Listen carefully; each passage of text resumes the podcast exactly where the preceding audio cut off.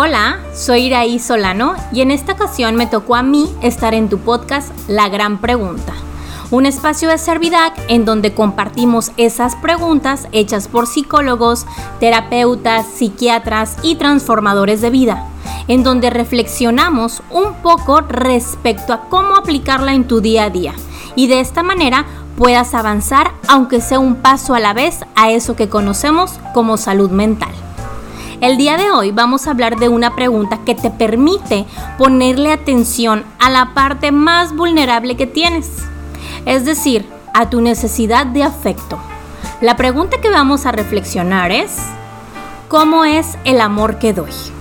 Ya sea que el tema a tratar en terapia esté relacionado con tu pareja, con tus padres, con tus amigos o hasta con tu mascota, esta pregunta siempre sirve para entender un poco ¿Cómo es que damos amor? Piénsalo, no a todos nos gusta comer lo mismo, pero definitivamente todos necesitamos comer. Puedes ser amante de los taquitos o de las hamburguesas. Eso está relacionado con los gustos. Lo que sí es un hecho es que si no comes vas a pasar un muy mal rato. Funciona muy parecido en el amor. Cada quien da el amor de diferente manera.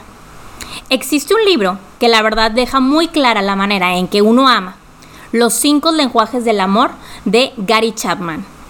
Chapman explica en su libro que las personas tenemos siempre una afinidad muy particular de dar amor. Puede ser mediante contacto físico, es decir, lo que se traduce como caricias, besos, abrazos, o bien como actos de servicio es decir, hacer el desayuno, ayudar con un trabajo, facilitar algo que necesite esa persona. También existe el lenguaje de los regalos, como por ejemplo, a mí me gusta regalarle a mi esposo cosas que sé que le gustan, cosas relacionadas con superhéroes, bandas de rock, aparatos electrónicos. Puede ser algo muy barato o muy caro. Y es que muchas veces el acto de amor se traduce en algo muy valioso, porque es mucho el amor que se quiere entregar. Hay quienes también expresan su amor mediante tiempo de calidad. Y es importante entender esto.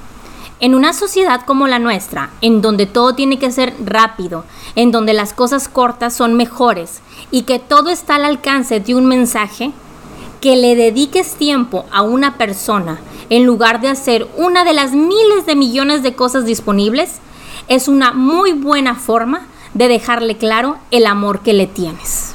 El quinto lenguaje son las palabras de afirmación. Me refiero a las palabras bonitas que una persona le puede decir a otra para validarlo. Puede ser que tu forma de amar es convertir todo lo que sientes en un sencillo y real te amo. O bien es divertirte un poco con esa persona y, decirle, me gustaría ser como tú, te admiro, eres muy chingón, me cae súper bien. El caso siempre es sumar. Ahora bien, conocer la forma en la que doy amor, ¿de qué me sirve a mí? Bueno, por eso se llaman lenguajes. Lo que quieres comunicarle a la otra persona es que lo amas. Y es importante que entendamos que cada quien comparte ese mensaje desde lo profundo de sí. Y esencialmente de ese lugar viene el amor, desde lo profundo de nosotros. Por eso es indispensable que entendamos qué clase de amor me doy a mí. Muchas veces no la pasamos poniendo mucha atención a la manera en cómo desde adentro le damos amor a los demás. A ver, te invito a que hagamos un sencillo ejercicio. Quiero que recuerdes la última vez que diste un regalo. ¿Para quién fue y por qué? Piénsalo.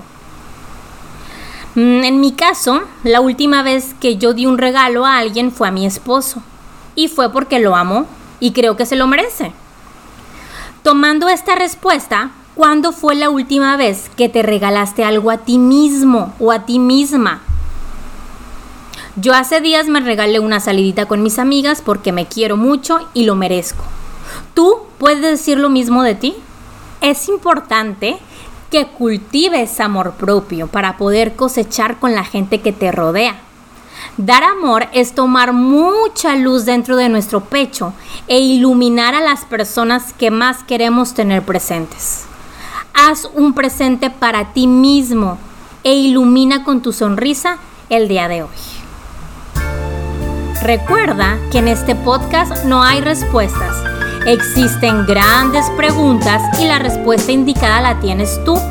Permítete pensar en las respuestas y recuerda que conocerte a ti mismo es la base de la salud mental. No dudes en buscar ayuda profesional para acompañarte en tu proceso. Puedes buscarnos en las redes sociales como arroba Servidac. Muchas gracias, ten un bonito día.